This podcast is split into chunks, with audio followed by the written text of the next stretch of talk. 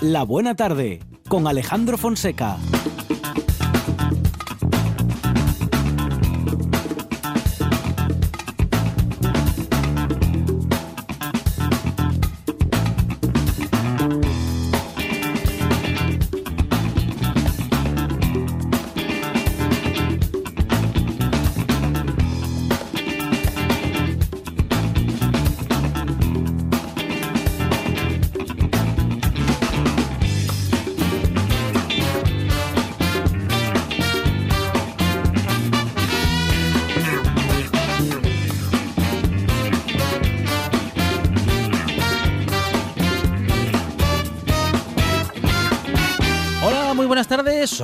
4 y 7 minutos de la tarde y esta es la radio del Principado de Asturias. Dijo Michel de Montaigne que nadie está libre de decir estupideces. Lo malo es decirlas con énfasis.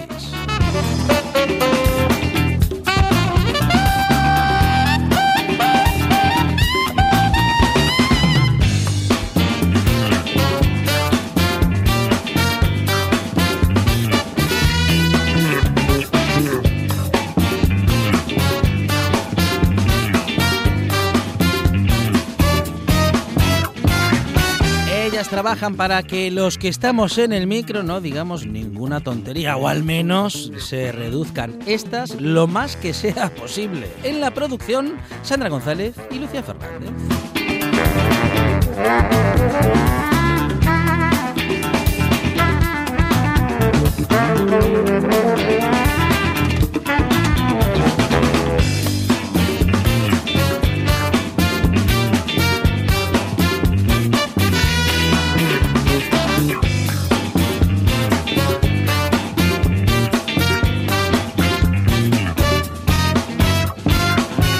Dice todo con el énfasis suficiente y solo dice tonterías si el guion lo exige. Él es Monchi Álvarez.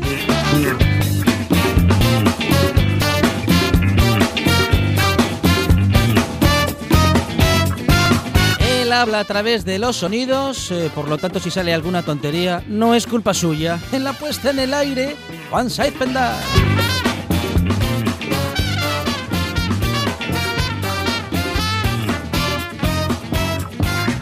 Esto es la buena tarde y hasta las 8. Dice así.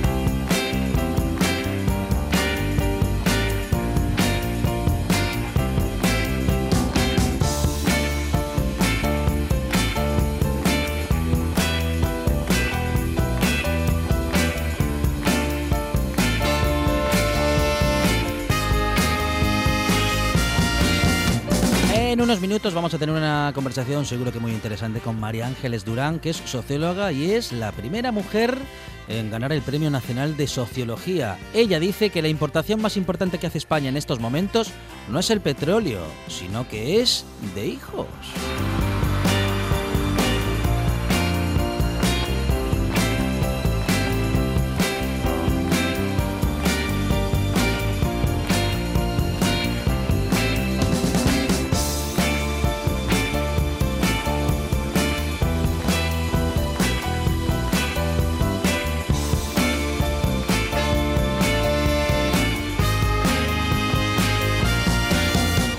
Vamos a dar una vuelta por la historia. Estará con nosotros Pascal Abit y con él hablaremos de Notre Dame también. Vamos a darnos otro cachito de vuelta por la historia con Néstor Marqués, que es autor de las fake news de la antigua Roma.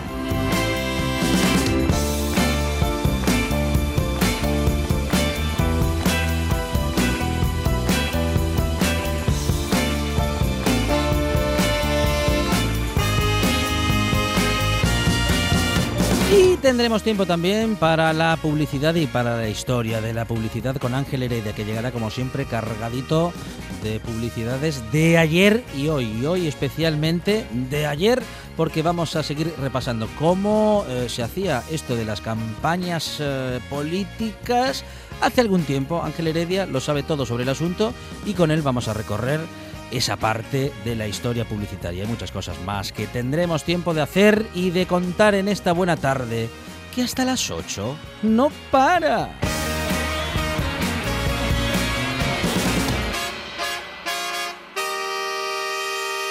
Me gusta la buena tarde.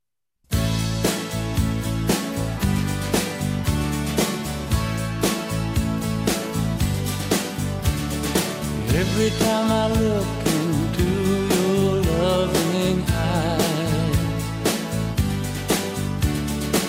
I see love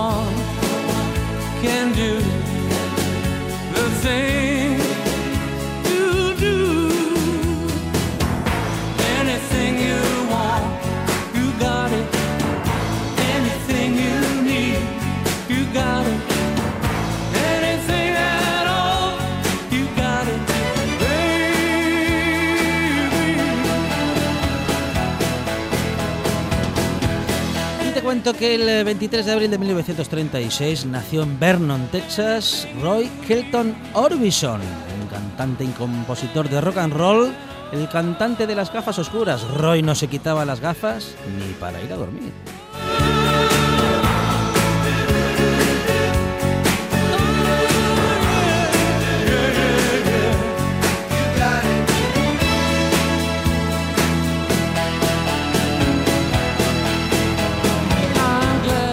De los 60, Orbison se hizo popular por sus baladas y un ocasional falsete que se convirtió en marca de la casa. Los más viejos del lugar todavía recuerdan una gira con The Beach Boys y otra con los Rolling Stone en Australia en el año 1965.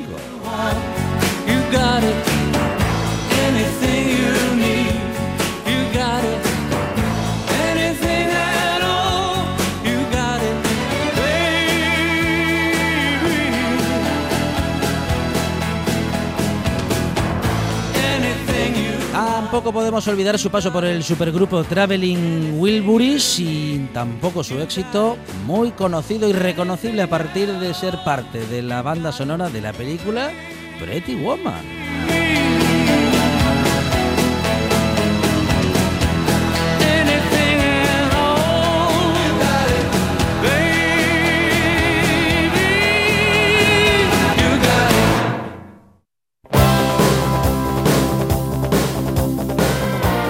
Roy Orbison el 6 de diciembre de 1988, pero ya saben, querida familia de la buena tarde, que nos queda su música.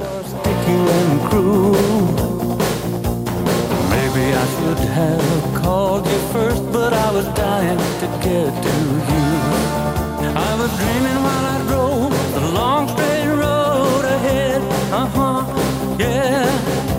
Could taste your sweet kisses, your arms open wide. This fever for you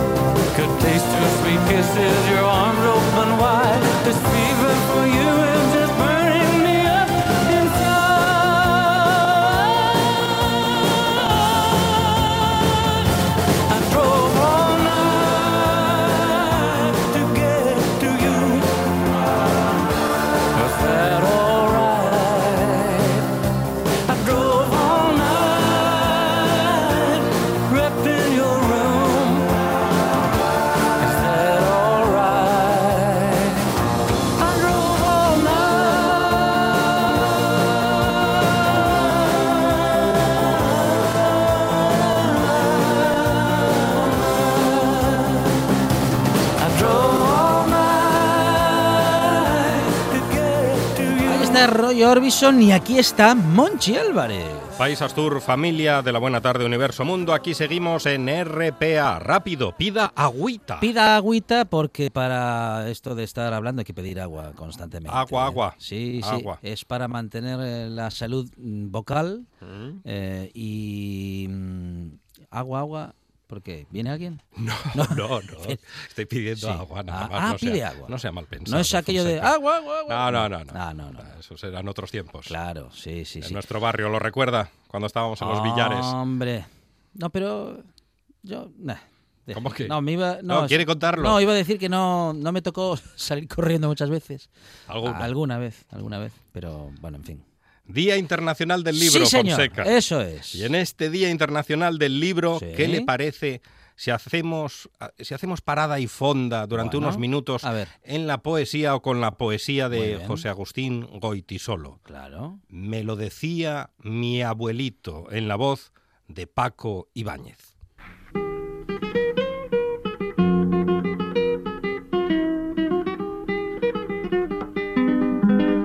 Me lo decía mi abuelito, me lo decía mi papá, me lo dijeron muchas veces y lo olvidaba muchas más. Me lo decía mi abuelito, me lo decía mi papá, me lo dijeron muchas veces y lo olvidaba muchas más.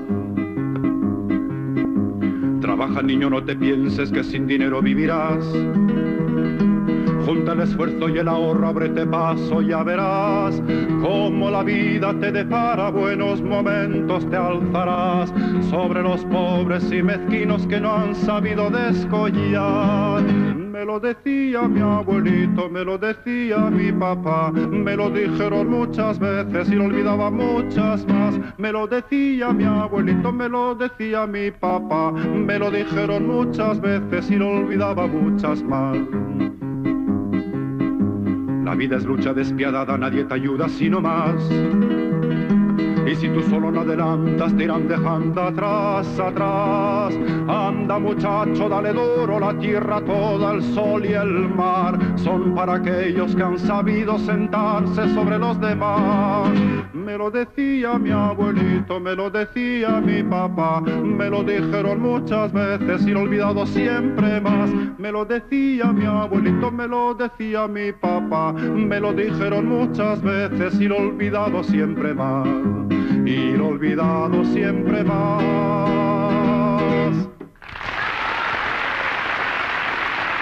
Bueno, Eh, Directo desde el Olimpia. Sí, señor, y además, En bueno, París. aquellos cantautores y aquellos y estos poetas, ¿eh? Sus canciones, mi canción, Sí. y llega el turno de la canción de la familia de la buena tarde. Paqui desde Sotrondio nos pide una canción, un tema del elegante malagueño, del cantante Antonio Mellado Escalona. Cenet, me gustas.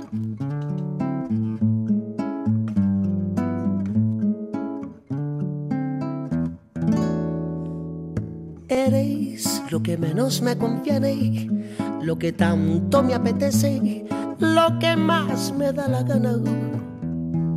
Eres lo que siempre me repito, aquello por lo que brindo, la más lista, la más guapa. Eres lo que no dicen las cartas, lo que puedo echar en falta, lo que no quiero perderme. Eres más de lo que se adivina, una mecha encendida, un peligro inminente. Me gustas porque me asustas, porque no tiene remedio. Me gustas porque eres bruja, porque interpretas los sueños. Me gustas porque me tientas por llevarme a tu terreno. Me gustas porque te peinas con la raya en el medio.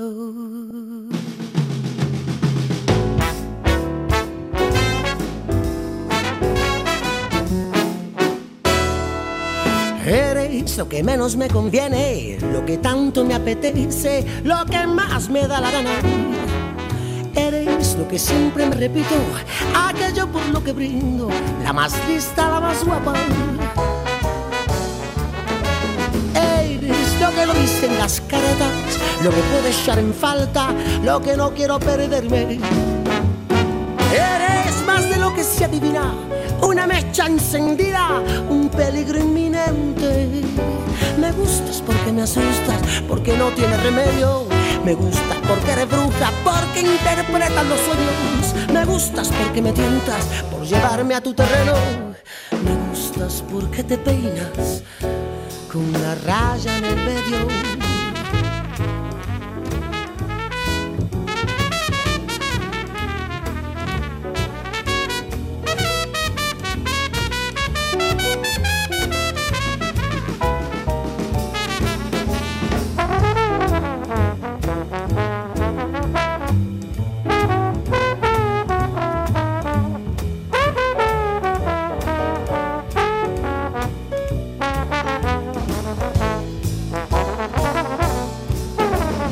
Eres lo que no dicen las cartas, lo que puedo echar en falta, lo que no quiero perderme. Eres más de lo que se adivina, una mecha encendida, un peligro inminente. Me gustas porque me matas, me gusta Buena porque- canción, Monchi. Muy buena. Sí, señor. Tienen buen gusto nuestros oyentes. La verdad es que sí, bueno, si Por escuchan la buena Por tarde, lo menos gusto musical. algo Buen gusto musical. buena influencia en ese sentido tienen que recibir, ¿eh? Y ahora llegan las últimas noticias. Madre mía.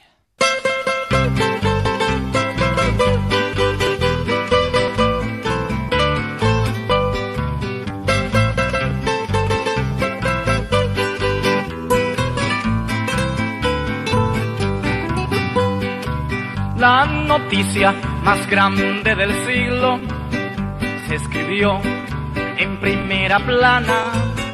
Periodistas de todos los pueblos la escribieron gimiendo en sus almas. Y es que habían desaparecido esas gentes que a Dios alababan. Son las últimas noticias, eh, la primera de las últimas, Monchi Álvarez. Les voy a contar la historia de Lili. Lili, Lili es una china, una Sí. chica china, sí. Moradora de, De China. China, ese territorio oriental. Que tuvo que someterse a una cirugía Ajá.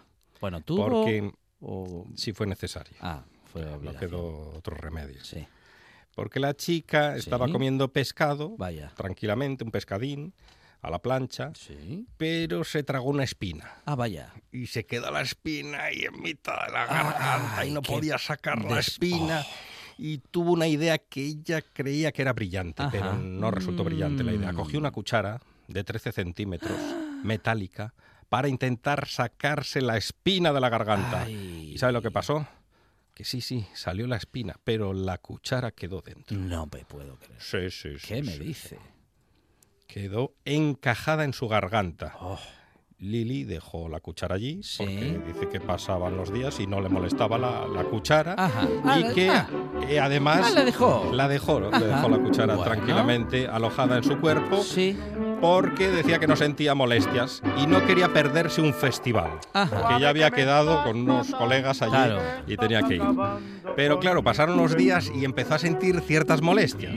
Ya, es lo que tiene cuando uno A va los cuatro con- días no tenía molestias, pero al quinto y Claro. al sexto ya empezó aquello a bullir dentro. Eh, Es de lo que tiene cuando uno tiene Una cuchara, una cuchara en metálica la de garganta. 13 centímetros. Sí, sí, sí. Acudió al hospital Sí. y realizaron, le realizaron en el hospital una endoscopia para extraer la cuchara. Según el doctor Sun Tingyi del Shenzhen National Hospital, Sí. la cuchara estaba en una posición algo horizontal. Algo no del horizontal. todo, algo horizontal. horizontal. respecto de ah de, de la superficie. Sí, horizontal, vale. Sí, bien, aquí sí. estoy viendo la radiografía. Ajá, pero con- entonces atrave- con- la con la en la- cucharita. eh, pero qué estaba La cuchara pone Iberia.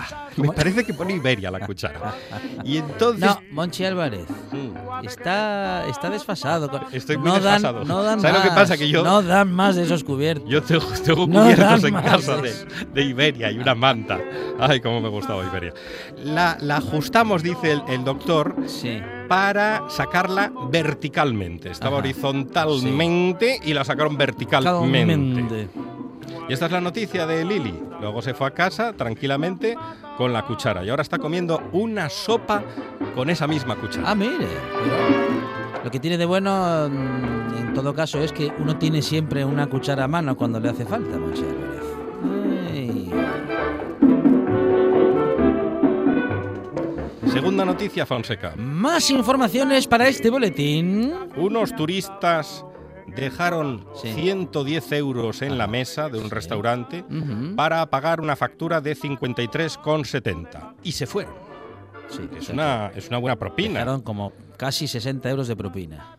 Y dice el propietario de este restaurante, Sí. la placita Food and Coffee Ajá. de La Palma. Palmero, sube a La Palma. En Canarias, que qué bonitas las Islas Canarias.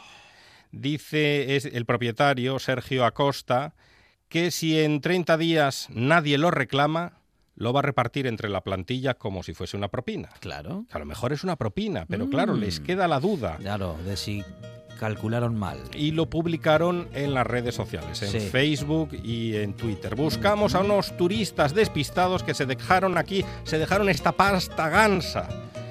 ¿Y, y quiere saber lo que pidieron los turistas? ¿Qué pidieron? ¿Qué pidieron? Agua con gas, dos de agua con gas, 2,40. Sí. Refresco de cola, 1,50. Mm. Bacalao al horno. Sí. ¿Cuánto le echa el bacalao al horno? ¿En tiempo o en pasta? En pasta. Eh, bacalao al horno, 18 euros. 31,80. ¡Epa! ¡Ey! Es que llevaba pisto. Pero ese bacalao, madre mía. ¿Tren? 31,80. ¿Al horno? Al horno. ¿Sin más? Con pisto. Ah, con pisto. Lasaña al horno. ¿Sí? ¿Les gustaba todo hecho al horno? Sí, no, bueno. hombre, Lasaña de a carne. Ver quién se atreve a hacer la lasaña eh, de otra manera. 11,80 la lasaña. Bueno, eso está bien. Dos cafés, uno con leche 1,50 y Sí. otro solo 0,80. Bueno, Hay bien, diferencia. Ahí está bien. Sí, la verdad. Y, y pan con alioli, 3,90. Ajá. Sí, no, la verdad es que el, el- el- el café está bien de precio, pero el bacalao Se pasaron tres pasaron un poco. 53,70. Cuando el camarero fue a recoger el dinero, Sí. se encontró con 110 euros. Pero, pero- pero esto no puede ser una propina, no estamos acostumbrados a estas, a estas albricias. propinas. Sí, sí. Claro, los turistas ya se habían marchado. Y dice Sergio Acosta que físicamente, físicamente, Físicamente. podría reconocer a esos turistas. Sí. Y que seguramente alguien pagó, no se dieron cuenta, estaban charlando y alguien volvió a pagar y ahí quedó la cosa. Así que no se sabe si fue propina o un olvido de los turistas. Palmero sube a la palma, catay, catay. ¡Qué bonito! O dile a la palmerita, chupa find your mind. Qué, bon- qué- qué bonitos coros que tenemos en la buena tarde, ¿eh? Sí, Qué son los guionistas. Sí, sí. Mire, sí. por lo fin hacen algo Mire, bien. claro, Están claro. cantando. ¿Cómo les gusta? Lo que pasa es que para la tercera noticia, y es la última, lo prometo, no sé si le viene bien esta música. Ah, ¿no? Podría pedir esta, por ejemplo. Estoy noticias, Monchi Álvarez. Ahora sí, La la, última. última. de las últimas. Lo prometo. Atención a los fans de Sepultura. Atención. Sepultura Sí. no podrá tocar en el Uh, Líbano ¿Por qué? tras ser acusados de adorar al diablo. No me di. Oh, pero todavía están con esas, hombre. ¿Qué, ¿Pero qué ponen? ¿Que si la cinta se escucha al revés, se No, escucha claro, un es mensaje el- diabólico? El, el muchacho, el cantante de Sepultura, Bueno. Bueno. parece que se comió 15 Sí. polvorones. Ajá. Ahí está.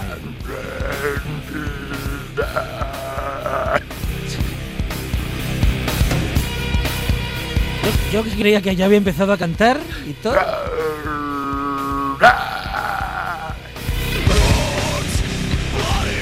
No me diga que no lo Otro, clavo. otro que tiene una cuchara en la garganta, mire, mire. Lo hago igual.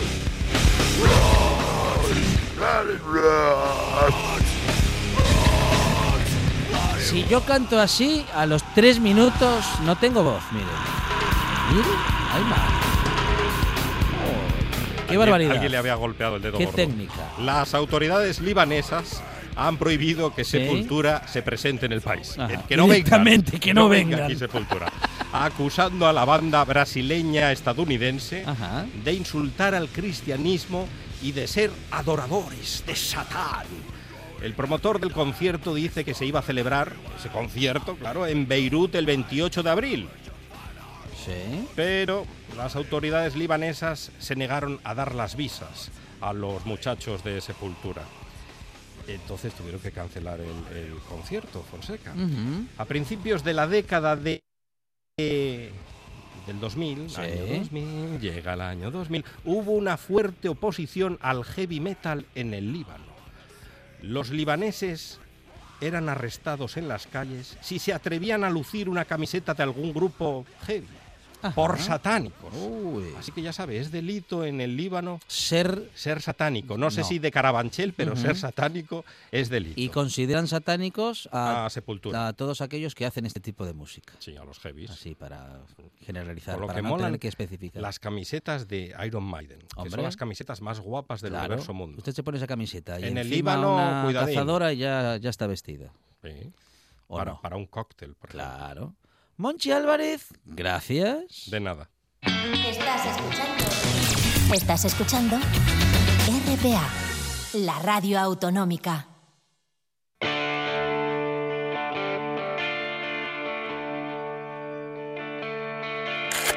985 6707 es el teléfono de la buena tarde.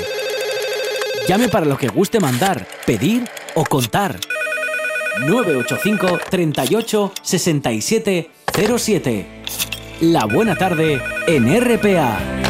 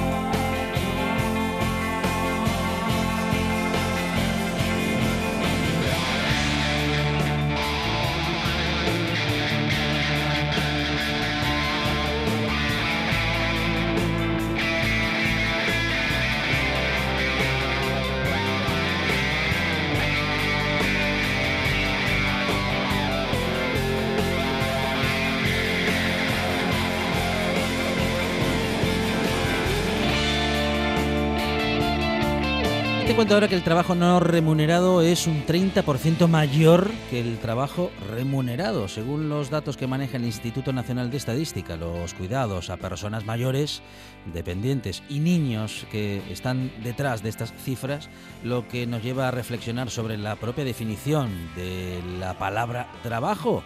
En la mayoría de los casos son las mujeres las que asumen estas responsabilidades sin ninguna contraprestación económica.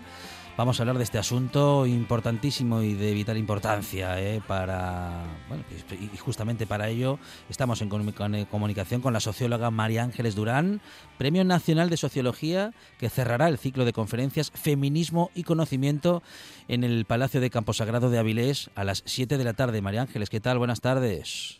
Hola, buenas tardes. Bueno, un placer y un honor para nosotros estar en esta conversación eh, contigo, María Ángeles. Los cuidados deberían estar remunerados. Mira, te lo íbamos a hacer como pregunta, pero me parece que más bien es una afirmación, ¿no?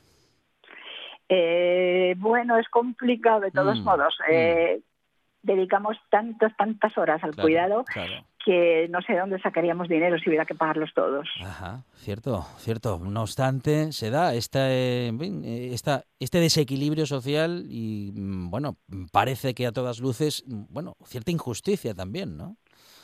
Sí, eh, en parte se puede resolver pagando, pero en parte, sobre todo, compartiendo compartiendo dentro de casa, compartiendo también en parte el voluntariado, en parte encontrando servicios, eh, servicios bueno de la empresa privada, pero que sean eficientes y de una de un precio que lo pueda pagar buena parte de la población. Y por otra parte no habrá más remedio que aumentar servicios públicos. Ahí está, y esta es un poquito la cuestión, ¿no, María Ángeles? Que está la, bueno, la población, la sociedad civil está haciendo frente a esa parte que, en fin, que la sociedad en su conjunto, en fin, no, no, no, no deja mm, sin cobertura, ¿no? Y los particulares, y más específicamente, y en general las mujeres, son las que se hacen cargo de esa parte de la que, como digo, el Estado no se hace cargo, mm, eh, bueno, o al menos si lo hace, lo hace en una medida insuficiente. Sí, es una herencia histórica que arrastramos las mujeres, porque, digamos, en otras épocas el esfuerzo físico era muy fuerte, las mujeres eh, tenían menos capacidad de hacer un esfuerzo físico, y entonces eh, los trabajos que no requerían un esfuerzo físico inmediato y directo, pues eh, recaían sobre ellas. Y además eran épocas de natalidad altísima, pero ahora nos enfrentamos a un mundo completamente distinto, con una natalidad muy baja. En España, uno con tres hijos por mujer, con una esperanza media vida de ochenta y tantos años, eso significa que el tiempo directo de maternidad es muy pequeño. Entonces, los cuidados que no sean cuidados de un recién nacido, que esté amamantándose, pues son en buena parte compartibles por, por personas, sean hombres o mujeres, y de edades muy variadas. Y eso es lo que ha cambiado. Y también la demanda muy fuerte de cuidados para personas mayores.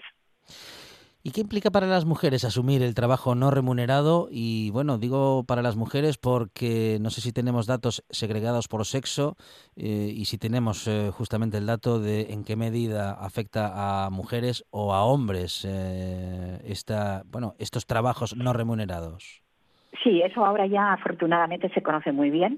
Naciones Unidas lleva desde el año 95 diciendo que es una parte importantísima de cualquier eh, sociedad y de cualquier economía y que hay que inventar mm, eh, tipos nuevos de encuestas, tipos nuevos de observación que nos permitan medir esos cuidados para cuantificarlos bien y para ver eh, bueno cuánto tiene que trasvasarse de un sector a otro, en fin, ese tipo de, medidas que enseguida se convierten en medidas de políticas sociales, de políticas económicas, políticas laborales, incluso fiscales. Y en España, por ejemplo, para cuidados de muy larga duración de personas dependientes, eh, las mujeres hacen del 83% aproximadamente del tiempo de cuidado. Eso es, claro, es una desproporción enorme. Una desproporción, bueno, que queda patente y que mm, nos viene a confirmar justamente lo que venimos diciendo, María Ángeles, bueno, no solamente en este programa, sino que en muchos otros medios de comunicación y desde muchos estamentos y colectivos, que hay que hacer algo para equilibrar esta desigualdad y para compensar Decías que mm, si tuviésemos que convertir en remunerados todos esos trabajos, económicamente sería prácticamente inasumible o muy difícilmente asumible, María Ángeles. Sí, es, muy complicado porque según la encuesta de empleo del tiempo del Instituto Nacional de Estadística, el tiempo que se dedica en los hogares sin remuneración es un 30% más alto que todo el tiempo que se destina al mercado del trabajo, incluyendo ahí eh, hasta los sumergidos, ¿no? Claro, si ese 130% mm, hay que pagarlo, ¿de dónde se sacan esos recursos? ¿Y quién los pone en última instancia? ¿Los ponen los beneficiarios directos, los indirectos? Eh, ¿Se resolvería por un sistema de impuestos? Es muy complicado, sobre todo porque el grado de urgencia y de necesidad es muy variado. No es lo mismo eh, cocinar bien cocinado, con esmero, con mucho tiempo, que atender a un niño o a un enfermo, que es que si no le prestas atención inmediata se te muere, ¿no? y, y, el beneficiario, ¿quién sería? Es, es complicado, tanto por la distribución como por la cantidad. Ahora, lo que no podemos es seguir como estamos, eso está claro, hay un clamor para que para que esa situación actual tan tan desequilibrada se equilibre. ¿Qué implica para las mujeres asumir ese trabajo no remunerado? Bueno, para ese 83% de mujeres que de, ese total son las que se hacen cargo de este tipo de actividades. Pues es, lo significa todo. Por una parte, digamos que en muchos casos es una grandeza moral, es un, es un éxito sobre todo moral y afectivo. Pero en muchos casos se paga por ello un precio tan alto, tan alto que no, no, no se le puede pedir a nadie que lo haga.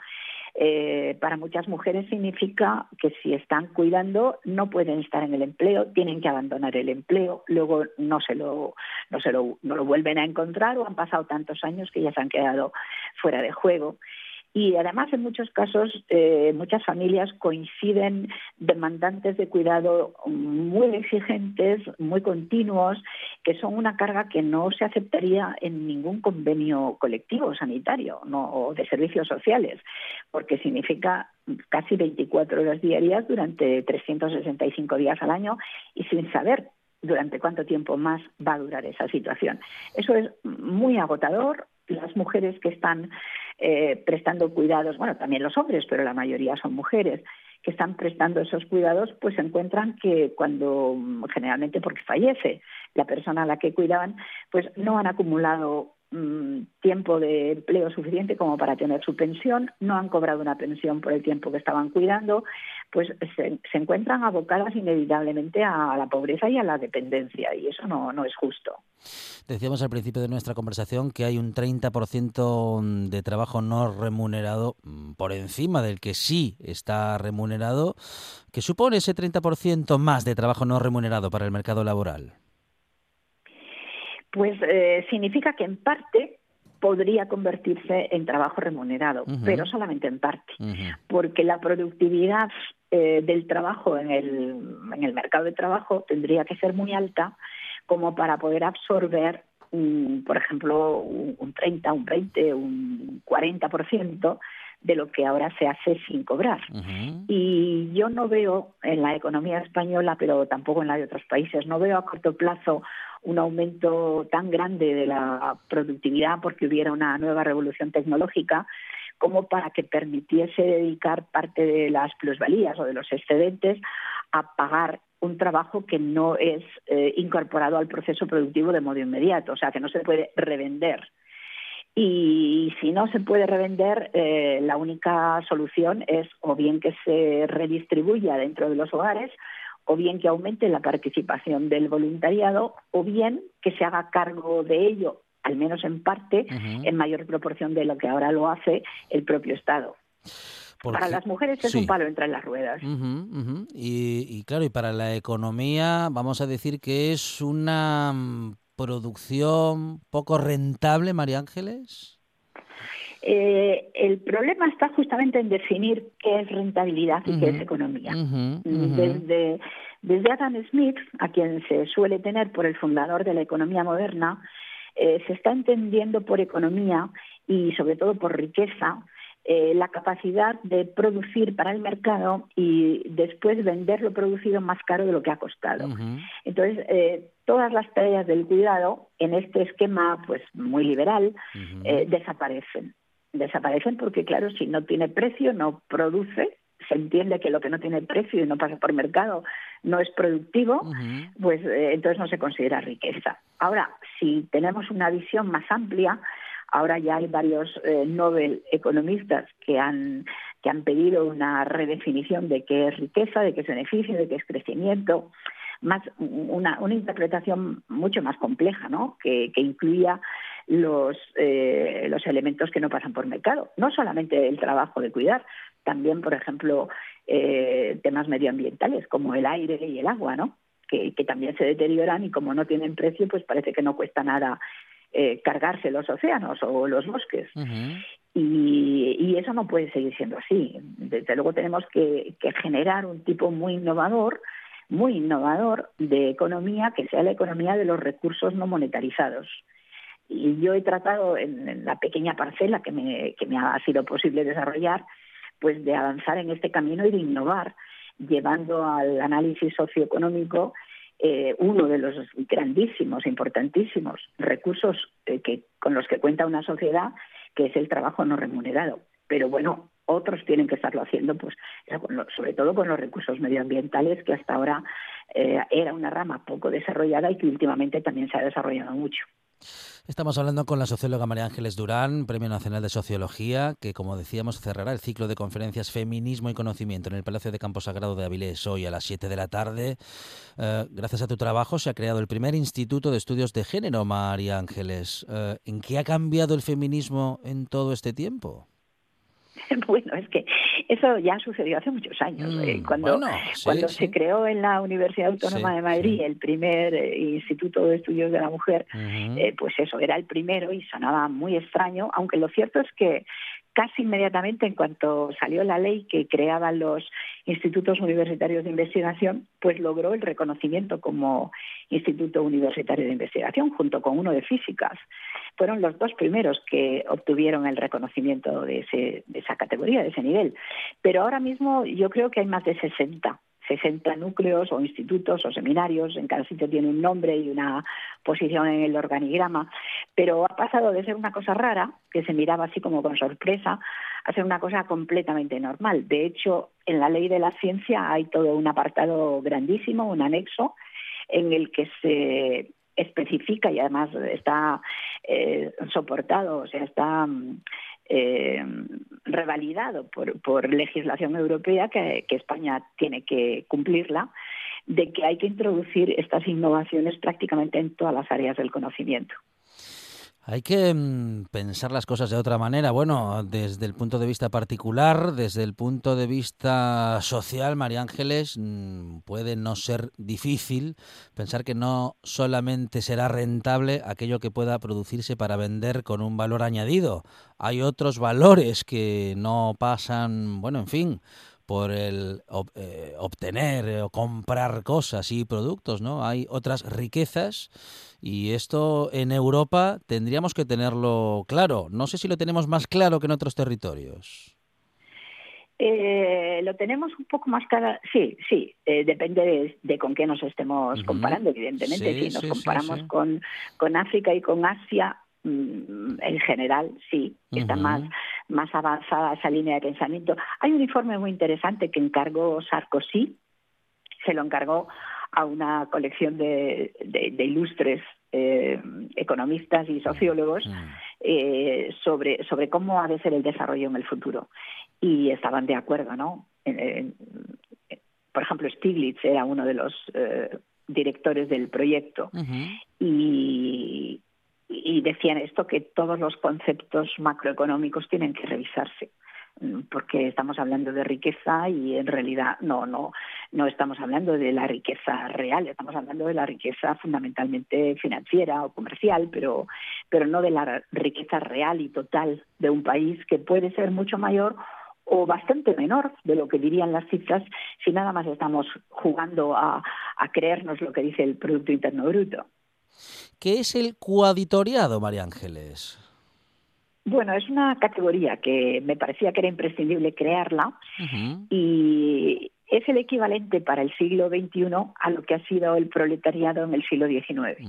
Es eh, un grupo social eh, característico de las sociedades avanzadas eh, y envejecidas en el que hay una proporción importante de la población que tiene una misión económica ineludible, que no ven la manera de compatibilizarla con otras funciones económicas y con los privilegios y, obligaciones que lleva consigo, que es la población que tiene que cuidar porque no hay alternativa. Y lo tiene que hacer, en la mayor parte de los casos, eh, sin ningún tipo de, derechos. Eh, y en algunos casos, que es la población asalariada, pero son los menos, suelen estar en el, digamos, en el límite más bajo del mercado laboral. Eh, en el caso de los que cuidan sin, remuneración, que lo hacen por razones mm, familiares, morales, fundamentalmente, se, sienten obligados a hacerlo. También con gusto, ¿eh? porque quieren a las personas. Pero eso eh, en todas las encuestas aparece que es que no tienen otra alternativa. O sea, no solamente es que por afecto lo hagan, sino que es que no hay otra opción pues esas personas tienen jornadas mucho más largas que los demás trabajadores, no tienen seguridad social, no tienen eh, descansos, no tienen, eh, digamos, alguien que les pueda supervisar y ayudar de modo permanente. Eh, suelen estar con mucha frecuencia en una situación de mucha soledad porque el cuidado es muy absorbente y poco a poco los demás familiares, si es que lo sabía, que cada vez hay más que no los hay, pues van alejándose y se queda el cuidador principal con mucha frecuencia muy aislado y con una carga muy, muy fuerte. Y todos los demás nos beneficiamos de que eso sea así. Entonces, en cierto modo, todos los cuidadores constituyen el cuidatoriado, pero es una clase en cierto modo explotada porque gracias a ellos los impuestos pueden ser más bajos y todos los demás eh, podemos vivir mejor, pero a costa de que ese colectivo tan grande eh, no tenga los derechos que los demás trabajadores han conseguido, sobre todo a través de la lucha sindical y, en fin, eh, todas las mejoras legales que ha tardado un siglo en conseguirse, pero que sin duda ninguna en los países avanzados se han conseguido enormes mejoras para los trabajadores, excepto para este tipo de trabajadores, el cuidatoriado. Por eso hablo de una nueva clase social emergente. Es María Ángeles Durán, a la que podremos escuchar hoy en el Palacio de Campo Sagrado de Avilés a las 7 de la tarde con su conferencia Feminismo y Conocimiento. María Ángeles, se trata de seguir educando en esta dirección y de que socialmente hablando nos enteremos de que hay otras riquezas a tener en cuenta y que hay que empezar a pensar todo esto de otra manera, ¿no? Eh, sí, sí, sin duda. Hace falta muchísimo empuje, mucha creatividad, mucha innovación, mucha confianza en que la inercia, que siempre la hay en el pensamiento, pues puede romperse y puede hacerse pensamiento nuevo, que es eh, en algunos aspectos ha de ser mejor, tiene que superar lo que hasta ahora ya habíamos conseguido pensar. Premio Nacional de Sociología, María Ángeles Durán, muchísimas gracias. Un saludo desde la buena tarde. Estupendo, muchas gracias a vosotros. Ya sabe que somos de casa. La buena tarde en RPA.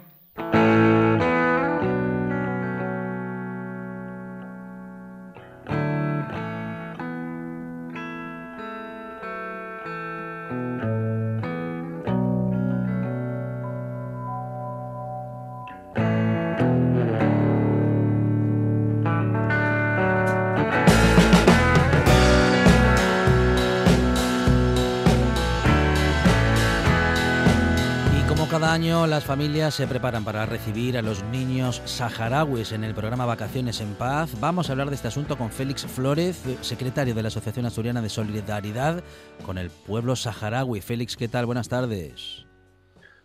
Te oigo bastante mal. Hola, ¿qué tal? Lo vamos a arreglar enseguida. Voy a hablar yo un poquito más alto, que seguro que es que estoy hablando muy bajo, ya sabes, es una costumbre que tenemos algunos locutores. Félix, muy importante, porque hacen falta aún 25 familias para poder recibir a los niños saharauis en el programa Vacaciones en Paz, que cada año se pone en funcionamiento y que comentamos y recordamos siempre en esta buena tarde. Félix. Sí, efectivamente, estamos ahora en un punto clave donde estamos reuniendo la documentación para entregar a las autoridades para preparar el programa y bueno, siempre por estas fechas estamos pendientes de completar el cupo de familias. Todavía nos faltan unas 25 familias para completarlo. y esperemos conseguirlo con bueno con vuestra ayuda y la de la gente solidaria de Asturias. Bueno, ¿cómo tiene que hacer cada familia y además qué tipo de familia puede ser parte de este programa, Félix? Bueno, la familia vale cualquier tipo de familia con tal de que disponga de un poco de tiempo por el verano para dedicárselo a estos niños que vienen de los campamentos de refugiados saharauis, vienen de unas condiciones pues extremas de calor, de bueno, de penurias de todo tipo y vienen aquí a disfrutar del verano de Asturias durante un par de meses. Las familias nosotros mm, eh, tiene que pasar un informe social, pero bueno, eh, es un trámite sencillo donde se mm, pone de manifiesto un poco las características de la familia, pero bueno, podemos aceptar familias monoparentales o familias tradicionales o madre e hija, bueno, con tal de que dispongan de, espacio y tiempo y dedicación, nos vale. Y los trámites son muy sencillos. ¿Dónde tienen que acercarse? ¿Cuáles serían, en todo caso, las vías de comunicación para ser parte del programa, Félix? Bueno, pues poniéndose en contacto con, nosotros, que gestionamos el programa, que es la Asociación Asturiana de Solidaridad con el Pueblo Saharaui. Nos buscan por internet o, nuestras páginas y, bueno, pues tenemos gente luego mm, en la Comisión de Vacaciones en Paz, donde hacemos una entrevista con la familia y ya concretamos todo. Eh, los trámites, como te digo, son muy sencillos. Bueno, bueno. Ah, y a tener en cuenta que con un esfuerzo como este, la experiencia siempre es, bueno, muy reconfortante para las familias, Félix. Algo que es importante destacar, porque hay muchas, muchísimas familias que repiten y cada año se suman nuevas con, bueno, en fin, con las mismas energías o incluso más si cabe. Sí, efectivamente. Del, gran número de niños que vienen y niñas pues eh, la mayoría de los niños van repitiendo hasta que llegan al límite de edad y las familias lo normal es que repitan con ellas porque bueno la experiencia es muy buena muy positiva tanto para el niño como para la familia es un es una experiencia pues eh, muy buena todos los años tenemos familias nuevas y eh, para, para ir compensando pues los niños que lo van dejando y necesitamos siempre aumentar las familias y por eso hacemos este llamamiento. Félix eh, Flórez es secretario de la Asociación Asturiana de Solidaridad con el pueblo saharaui, coordinación de vacación, coordinador perdón, de vacaciones en paz, y ha estado con nosotros en esta buena tarde porque todavía faltan 25 familias. Seguro, seguro que un año más se consigue el objetivo, pero ah, bueno, que nadie que esté dispuesto a acercarse al programa deje de hacerlo en los próximos días. Félix, muchísimas gracias y que vaya todo muy bien. Gracias a vosotros. Gracias a vosotros. En unos minutos vamos a descubrir por qué Notre Dame es algo emocionalmente vinculado a los parisinos y también nos vamos a dar una vuelta por las historias y las noticias falsas en la antigua Roma.